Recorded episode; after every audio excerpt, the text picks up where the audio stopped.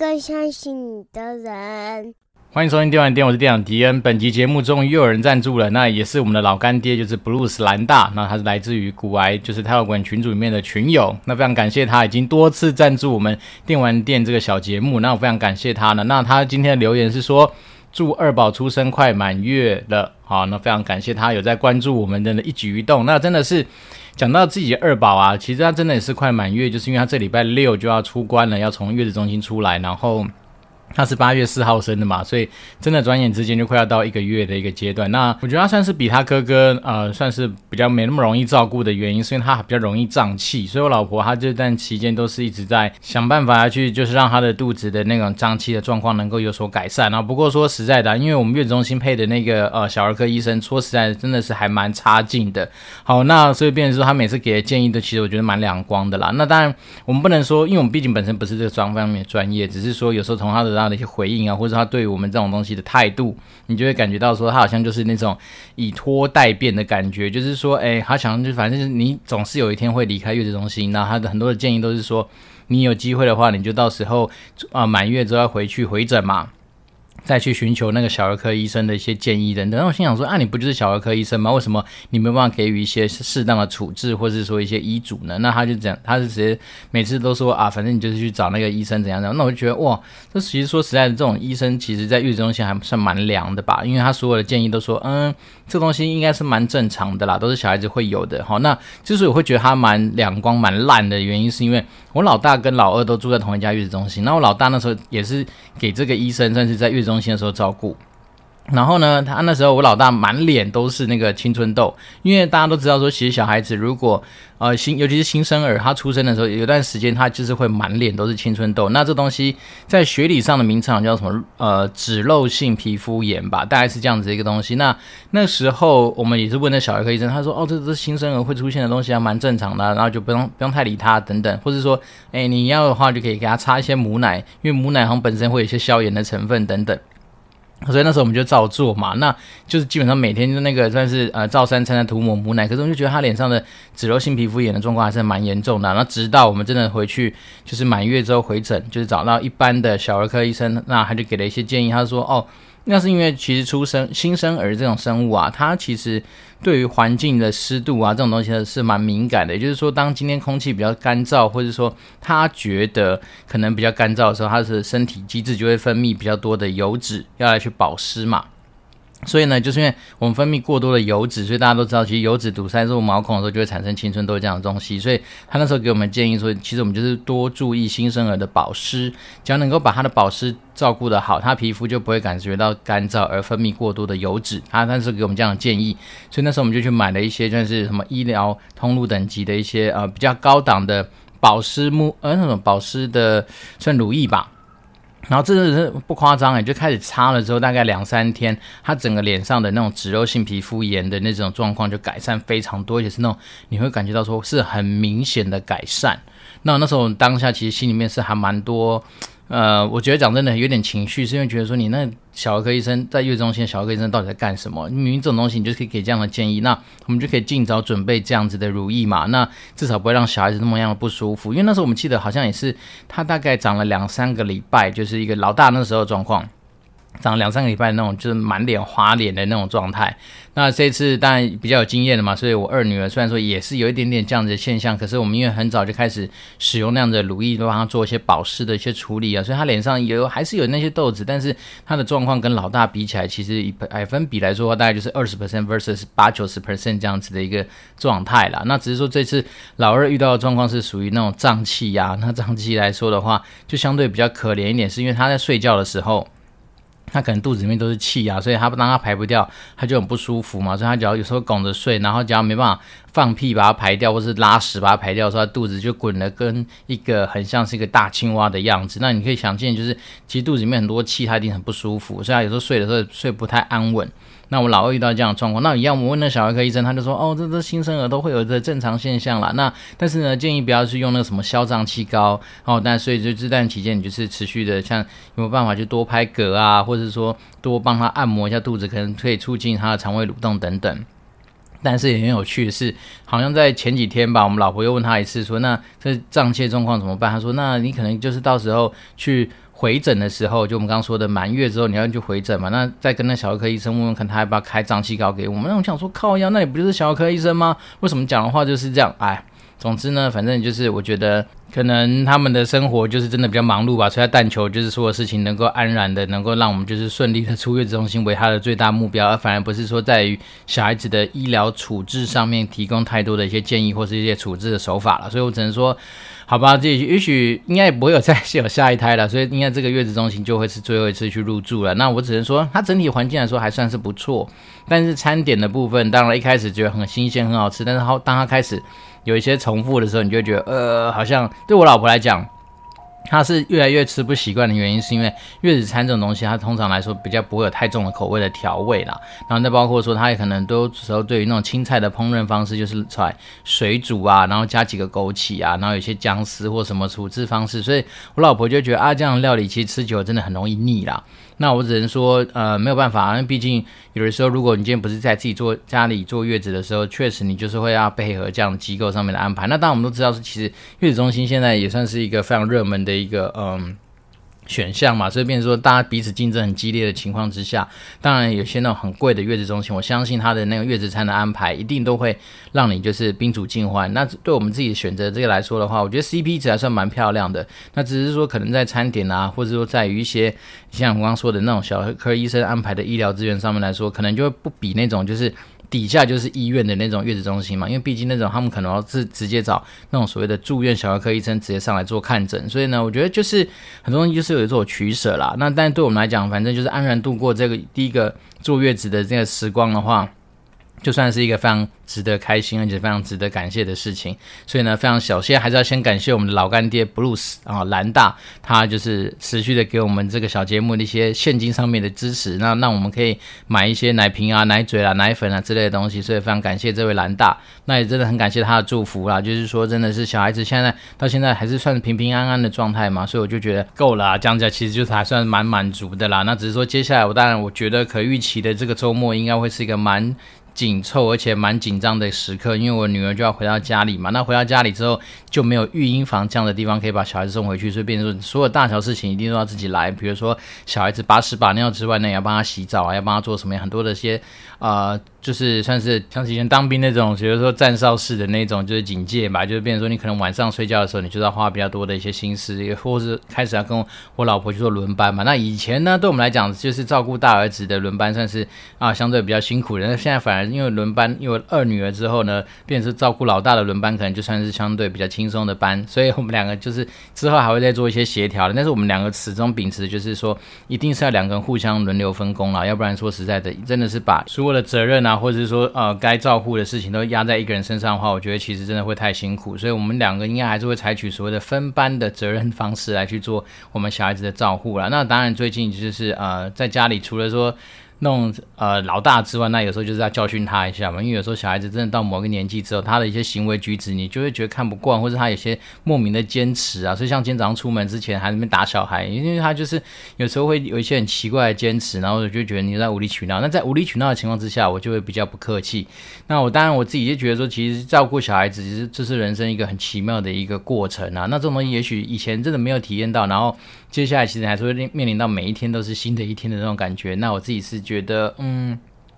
以前小时候想很多，好说实在，以前对于职业啦，对于自己的工作啊，对于自己的人生会想很多。那现在我反正其实越想越少，因为想的少的原因就是单纯只希望说啊，自己的家人朋友能够就是平平安安、健健康康，真的大概就只是这样。那你自己说会不会大富大贵？这有时候说实在的，可遇不可求啦。那倒就没想太多。好，那我记得好像依稀之前布鲁斯大大就是呃我们的兰大。老干爹，他好像曾经期望我说能够分享一下，就是有关于那时候我在生日的时候入手的那个潘朵拉盒子的一些体验心得。那说实在的，因为自从呃我老婆开始生小孩之后，我其实没有太多的时间打开那个机器，但是我觉得还还是可以稍微分享一下我对于那个机器的想法。我我只我只能说先下个结论，就是非常值得入手。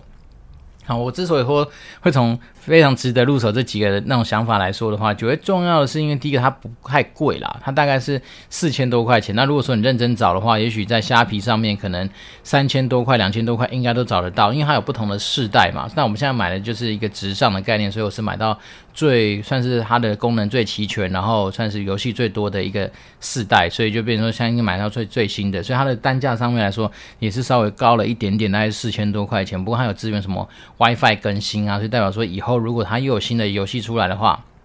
应该都还可以去做一些更新跟下载的动作。那只是说它光是内建里面现在是八千多款嘛，那八千多款，我相信正常人啊，如果说你一天玩一款的话，你要玩了好几年才有办法把它玩得完嘛。所以变成是说，我觉得其实怎么样说，八千多款本身已经是一个非常多而且数量非常庞大的一个游戏体。那再来是里面它其实横跨了很多不同的平台，从以前我们小时候认知的街机嘛，因为我是为了街机才去买那个潘朵拉盒子，但是它其实还有尬了什么 PS 啊。那什么呃 Game Boy Color 的一些游戏，然后 N 六四的游戏，还有 Sega Saturn 好像也有一点点在里面。所以呢，我觉得它里面游戏其实就算是真是琳琅满目，甚至是应该是说是我们那个年代的一个回忆的大集合了。那你说我们年代那个时候是流行大补帖嘛？那我相信这个东西应该是大补帖不知道多少点零的那个进化版的啦。就便是说，你以前想得到在那种外面，比如什么《三国志战记》啦，什么《三国志》什么什么《三国战记》什么的，反正那种一系列的东西里面就是随便你玩。然后再是它有好多不同的版本。那像是快打旋风，以前我记得小时候讲到这个，就是很 算是一个蛮血泪的过去啊。因为以前国小的时候，第一次接触到快打旋风，它是在一个租录影带店的门口，然后就摆两台快打旋风的机器。那小时候那时候看人家玩，就觉得好兴奋，好兴奋。所以那时候小时候染上了一个很就是很不光彩的过去，是我会偷我爸妈的钱，你就偷个几十块、几百块。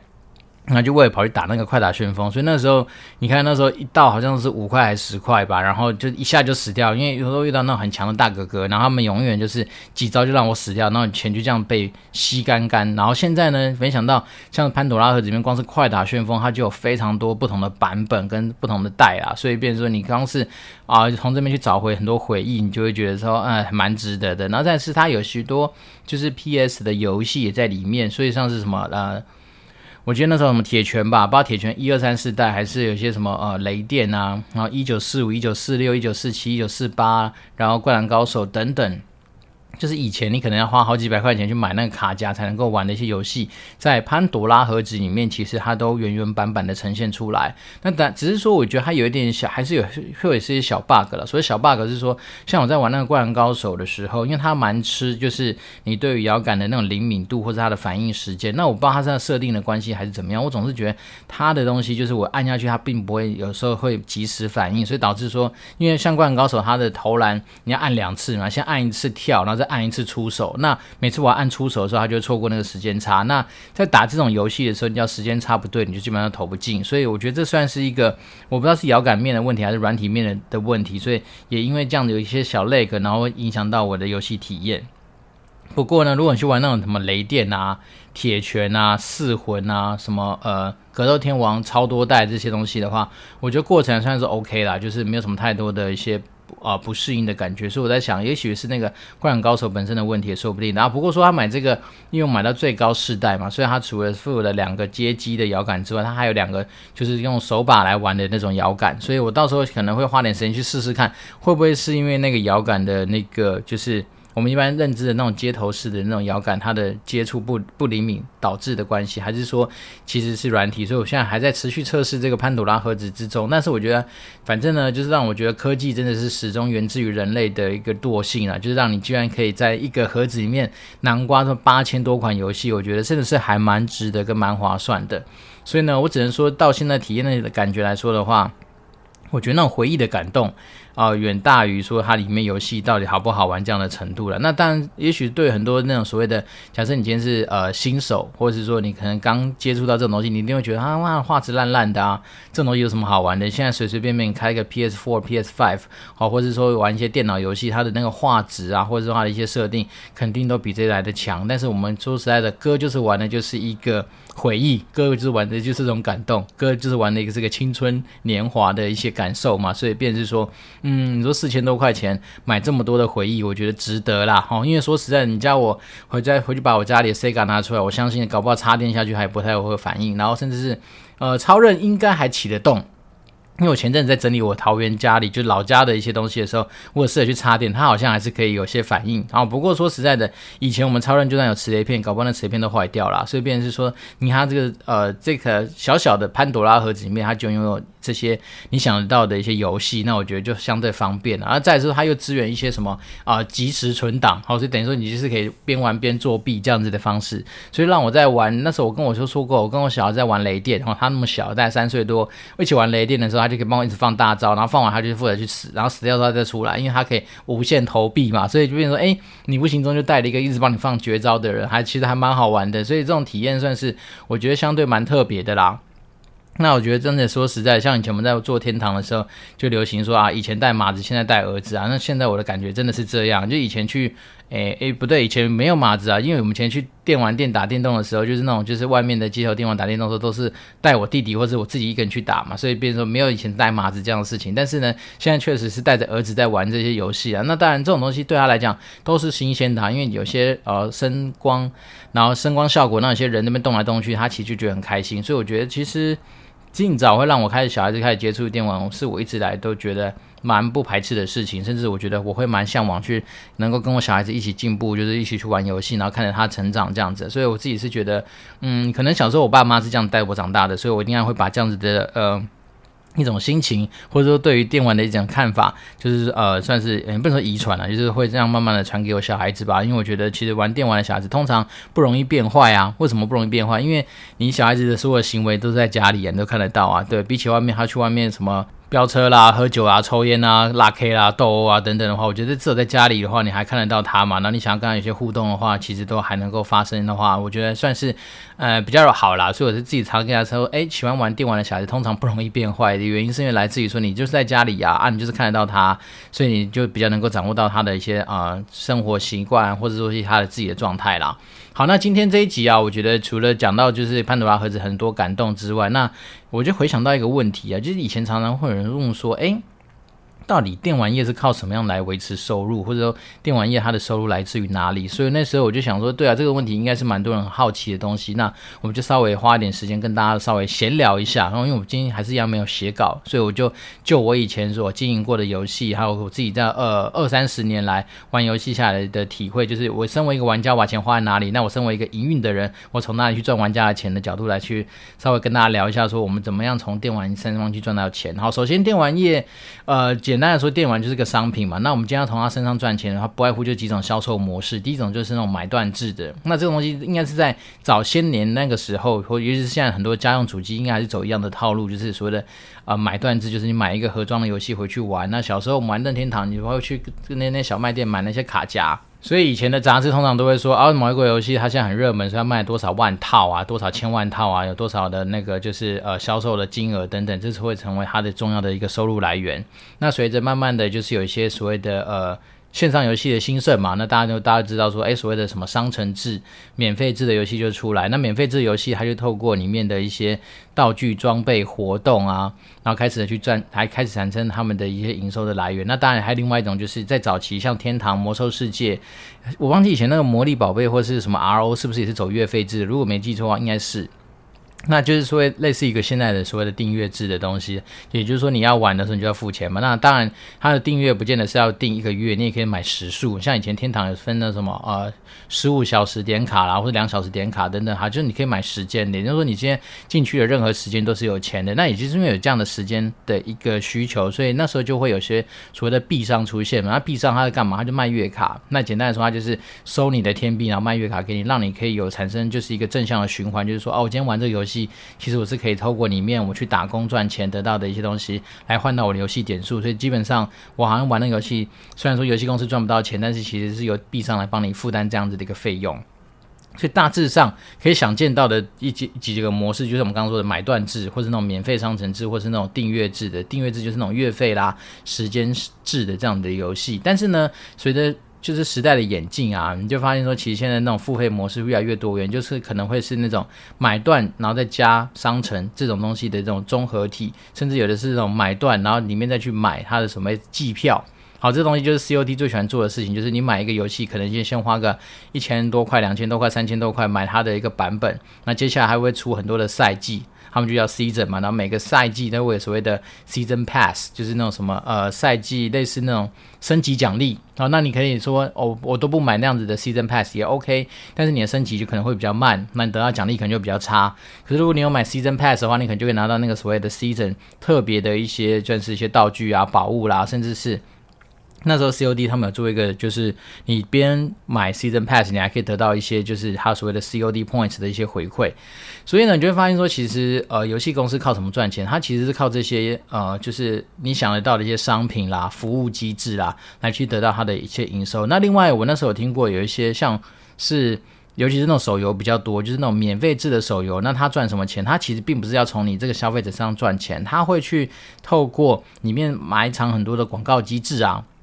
然后透过广告机制来去赚钱，所谓的像是呃，举例人，比如说好像是以前有个什么过河的青蛙，还是旅行的青蛙，旅行的青蛙是拍照的，有一个什么过河的青蛙吧，反正你要去通过一些关卡的时候，他可能就叫你问说，你要不要先看一个广告，然后才能够通过，类似于这样的东西，那他就可以，因为他有埋入广告机制，所以他可以去跟所谓的广告代理商啦，或者说有买广告机制的厂商去做一些收费，那可能是收费的来源可能来自于广告播放的次数啊，或者是说可能被点到什么东西的次数等等，那就他就会有引申出很多不同的一种所谓的呃收费的来源。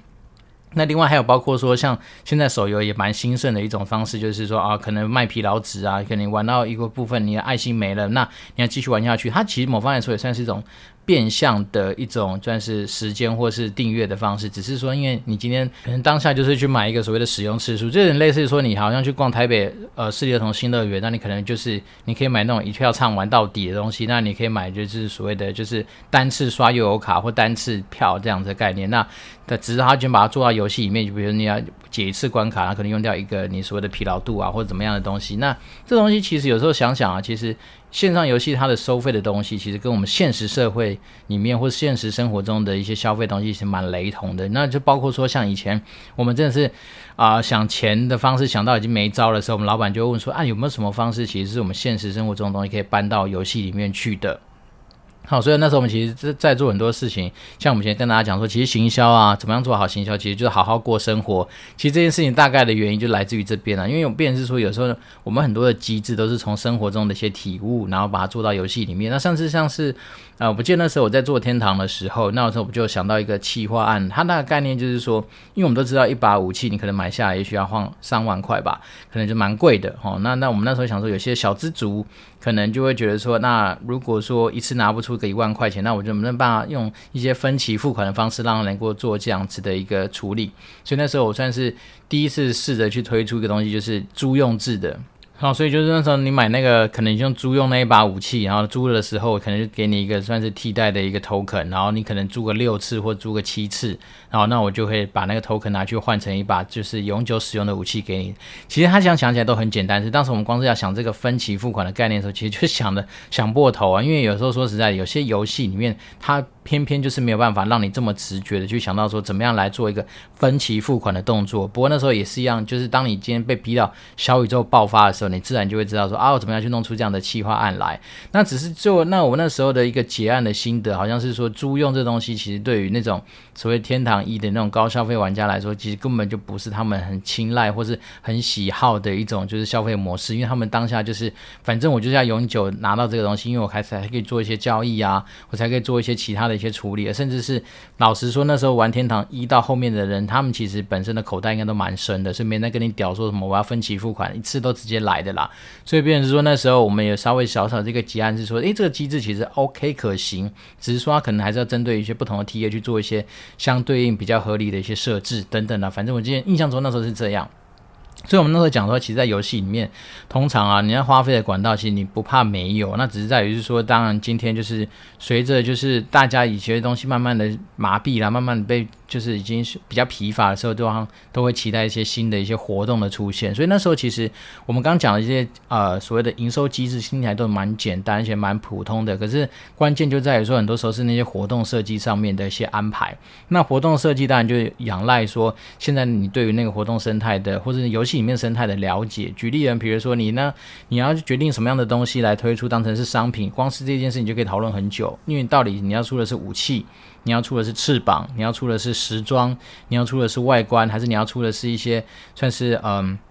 辅助型的道具等等，都还蛮。吃那个游戏当下的一个算是游戏时空里面所需要的东西。那我们自己一个心得是说，通常台湾的玩家都还蛮在乎的，就是所谓数值强弱这件事情。也就是说，呃，对比像是日本，然后日本是一个非常重视外观的一个民族，所以那时候我们就观察到说，你有些东西啊，哪怕是那个数值再烂，但是它只要外观很漂亮，其实在在日本的那个市场或者在韩国市场，其实卖得动的，而且卖得很好。但是台湾的话，哪怕是那东西再再丑再难看，但是它只要素质很强，就会一堆人买。所以，变成说台湾人本身来说，可能还是好战民族的个性呢，所以还是先以强度优先，然后外观第二。然后，但是对于韩系或日系的玩家来说的话，其实外观一直来都是他们很习惯而且很喜欢去消费的一些东西。那这就是在可能民族性上面的差异吧。那然后再来是那时候我们有观察到说，其实台湾的玩家对于翅膀哦或者坐骑这种东西，其实有一种天生很喜好的一种算是无法挡的一种魅力。啦，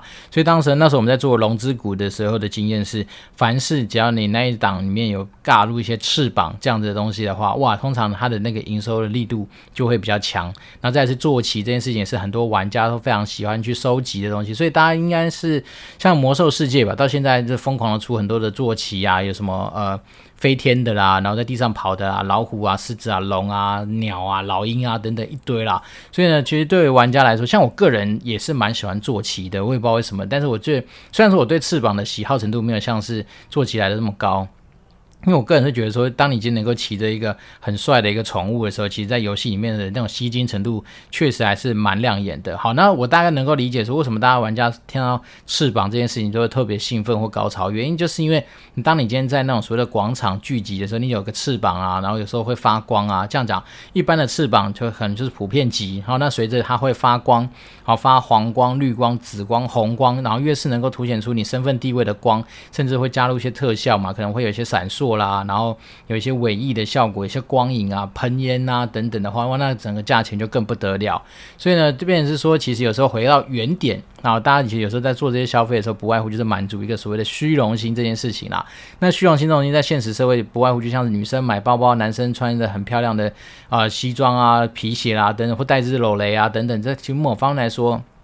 大家在游戏里面追求的东西也是类似的，然后只是说在游戏里面，可能因为你背个 LV 包包，大家看不出来那是干嘛的。但是如果说你今天有个翅膀，那 LV 上 LV 的 logo 都坐在翅膀上面的话，大家才知道说哦，原来那是 LV 的翅膀，那就很酷。所以呢，我觉得其实有很多万事万物的道理都蛮类似的。就是当大家都问说啊，那今天线上游戏到底是透过什么赚钱？我只能说简单的说，就是你现在现实生活中你能够透过什么东西来赚钱，在线上游戏的世界里面，大概都能够找到它的影子，而且大概要满足的东西其实都蛮类似。是的，然后只是在于说，现实生活中你可能是看得到、摸得到，但是游戏里面你可能就是感受到他那种给你的一种无情的，也不是无情啊，就是一种算是呃蛮心灵上面的一种满足啦，大概是这样的一个感受。那当然，另外一件事情是因为线上游戏里面的东西其实还是可以交易啊，所以我们刚刚讲得到的东西，就是包括是什么坐骑啦、翅膀啦、道具啦、消耗品啦，像我们刚刚说的游戏点数等等，其实在游戏的那个交易平台上面，这些东西应该都是一个非常热络的一个交易的媒介，所以变成是说。有些人呢，他其实这种东西，他在玩的过程，他只是在享受一种爽感，然后甚至他可能他的成本也没有很高，因为他也许买一千块钱东西进来玩个几个月，他也许掉价掉到八百，然后把它卖掉，那他可能其实实际上拥有这东西的炫富程度，它的成本只花两百块钱，大概会是这样的一个东西在运作。那但是对游戏公司来说的话，我们当然除了就是掌握刚几种，比如说订阅制的啦、买断制的啦，或者是那种所谓的免费商城制这样子的一些基础的一个算是营收方向的设计之外。那当然还有很多，包括说什么道具啦、活动的一些设定。那活动比较特别，当来自于是，因为活动通常来说它是有一个起始的时间，那通常的时间不会太长，所以它通常都是为了要去达成某一种短期时间之内的目标或目的而去做的一些活动设计嘛。所以当然通常很大家很容易习惯看到的就是说，哎，限时特惠大礼包啊。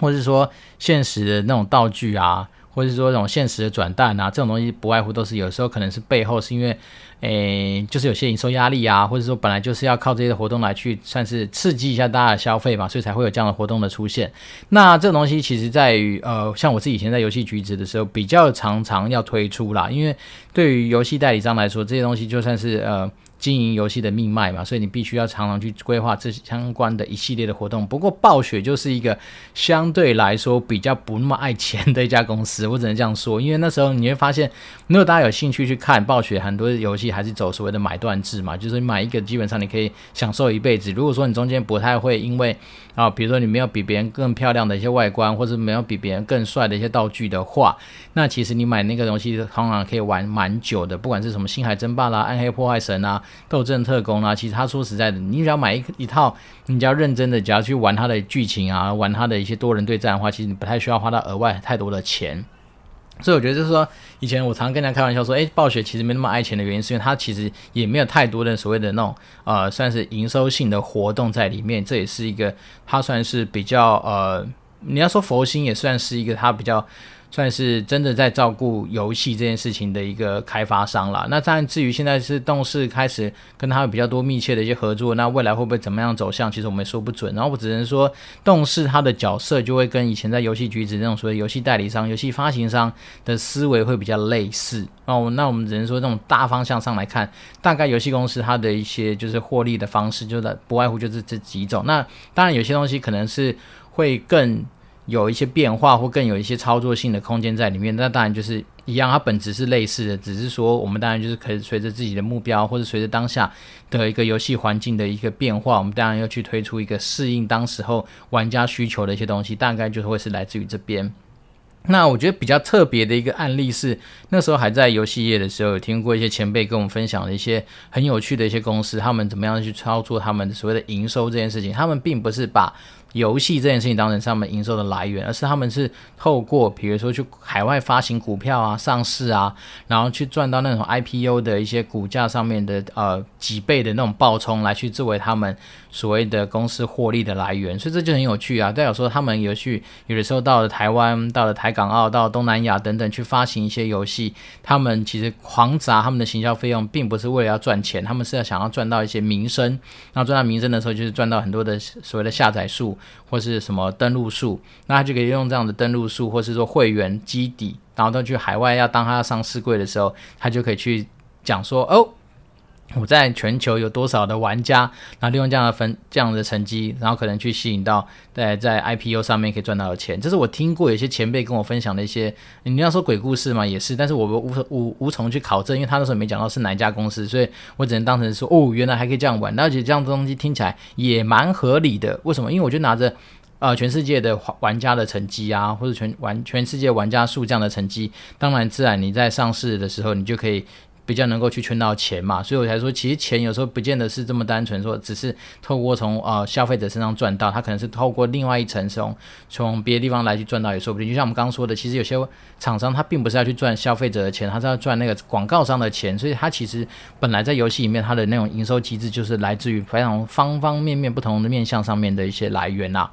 好了，那这一集呢，非常感谢，就是我们那个 Blues 大大给我们就是热情的一个赞助跟留言。那那再把他留言念一次，他是说祝二宝是出生快满月了。好，非常感谢我们 Blues 大大的一个就是呃鼓励跟支持。好，那转眼之间就是今天又是礼拜四，然后明天礼拜五，然后在后天我的呃二女儿就要回到家了，所以我自己心情也是甚至蛮紧张的。那未来会怎么样？能够抽空拉出时间来去做一些录音，我自己也很难说得准。那我只能说，我觉得尽量还是要维持一周两更这样的频率，把我们自己知道的一些生活上面或是看到的这些灵感，我们就持续的分享给我们听众。那今天讲的比较多是有关于游戏业到底怎么样赚钱的一些大小故事啊。那当然，我觉得讲的没办法太深入，是因为嗯，很多东西讲下去可能讲了三天三夜讲不完。不过我觉得这种东西就是，如果大家真的有兴趣的话，未来我就可以拆开成不同的集数来跟大家做一些分享。比如说，诶，怎么样去做一个比较相对方方面面有巨到的一些呃营收活动啦，或者在做营收活动的时候，我们可能会去做哪些东西的思考啊，等等啊。以后如果我们时间的话，我们就来再花点时间跟大家做分享。那转眼之间，我就要带我的大宝又要去找我老婆了，就要去月子中心，所以呢，就是时间上面真的还蛮紧凑的，那就。反正希望啦，还是期望说大家能够持续给我们一些互动。那欢迎透过 communicatewd@gmail.com，或是透过 Apple Park 开始五星留言，或是任何能够 reach 到呃店长迪恩的管道的话，我都竭诚为大家服务。那我这边是电玩店，我是店长迪恩，我们就持续保持联络喽，拜拜。